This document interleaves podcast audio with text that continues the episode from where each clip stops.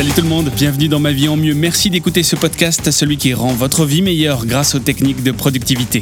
Je suis sûr que vous connaissez Jeff Bezos, au moins vous avez déjà entendu son nom, c'est le fondateur d'Amazon. Et avec un slogan aussi fort que Work hard, have fun and make history, travailler dur, s'amuser, écrire l'histoire, eh bien le PDG actuel d'un des géants du web, leader des ventes en ligne, a forcément quelque chose à nous apprendre sur la productivité. Et lorsqu'il a racheté le journal Le Washington Post, Jeff Bezos a tenu un discours sur le succès et sur la productivité devant ses nouveaux employés. Et de ce discours très intéressant, voici pour vous les 10 points à retenir qui sont applicables dans la vie personnelle mais aussi professionnelle.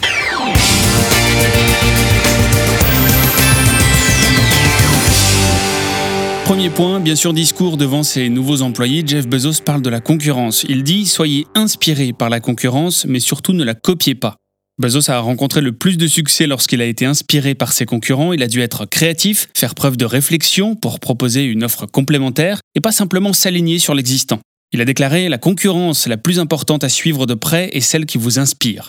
Deuxième point, tenez votre cap, mais soyez flexible sur les détails. Il faut savoir que lorsqu'il a créé le marketplace d'Amazon, Jeff Bezos a essuyé deux échecs avant de trouver la bonne idée. Et voici ce qu'il a déclaré. Il faut avoir une vision et s'y tenir, mais il est important d'être flexible sur les détails pour que cela fonctionne. C'est comme ça que le marketplace est né. Il rapporte aujourd'hui la moitié des ventes Amazon. Troisième point, travaillez en partant de vos objectifs. Quand un employé a demandé quelle serait la nouvelle politique à propos des effectifs du Washington Post, Jeff Bezos a répondu Développer les effectifs ne vous donnera pas plus d'avance. L'objectif n'est pas d'augmenter le nombre d'employés. L'objectif est de servir les lecteurs. C'est à partir de là qu'il faut travailler, en remontant les étapes ensuite. Et vous saurez ainsi ce que vous devez faire. Et c'est justement un article que j'ai abordé sur mon blog et qu'on abordera dans un prochain podcast qui est le concept du pourquoi. Principe numéro 4, reconnaissez vos limites. Pendant son discours, Jeff Bezos a assumé son ignorance du fonctionnement d'un média, tout en reconnaissant le professionnalisme de ses équipes en place. Il était parfaitement conscient de ce qu'il savait et de ce qu'il ne savait pas. Il a ainsi pu être très clair sur ce qu'il était en capacité d'apporter au Washington Post. Une feuille de route financière et un point de vue différent, plus concentré sur les attentes du lecteur. Si vous voulez être productif, vous devez vous appuyer sur vos compétences et connaissances, tout en reconnaissant vos limites. Ce qui au-delà constitue votre marge de progression, si vous voulez vous améliorer.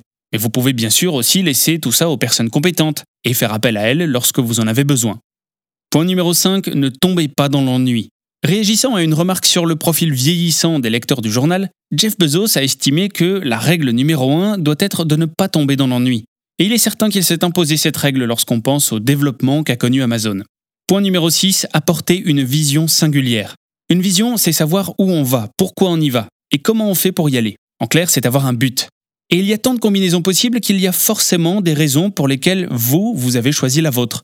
Vous pouvez peut-être aller là où va le voisin, mais pour une raison différente et avec une méthode différente. C'est votre vision singulière. Et sans jamais la nommer ainsi, Jeff Bezos l'a pourtant martelé pendant son discours. Priorité aux lecteurs, pensons aux lecteurs, servir les lecteurs. Il a ainsi donné son cap. Point numéro 7, ne foncez pas seul. Selon Jeff Bezos, le mythe du génie qui trouve les meilleures idées du monde dans son coin est bien un mythe. En réalité, les bonnes idées et les bonnes stratégies émergent de groupes de personnes qui ont collaboré ensemble. Huitième point, explorer. Comment rentabiliser la presse écrite à l'ère d'Internet? Le code n'a pas encore été craqué, répond Jeff Bezos.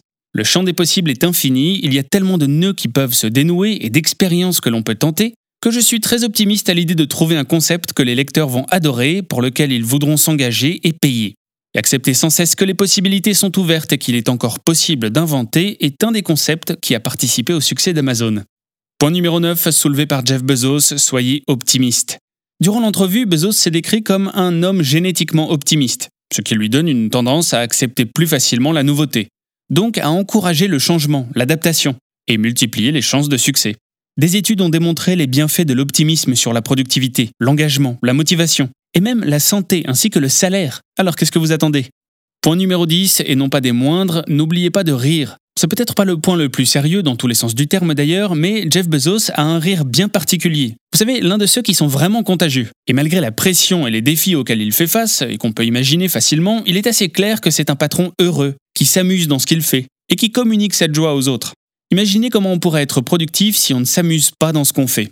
Ah oui, c'est un petit peu philosophique comme question, mais je suis certain qu'on peut tous le faire en réfléchissant un petit peu, optimiser le degré de bonheur, ne serait-ce qu'un tout petit pourcentage, dans ce qu'on fait. Et ça change la vie.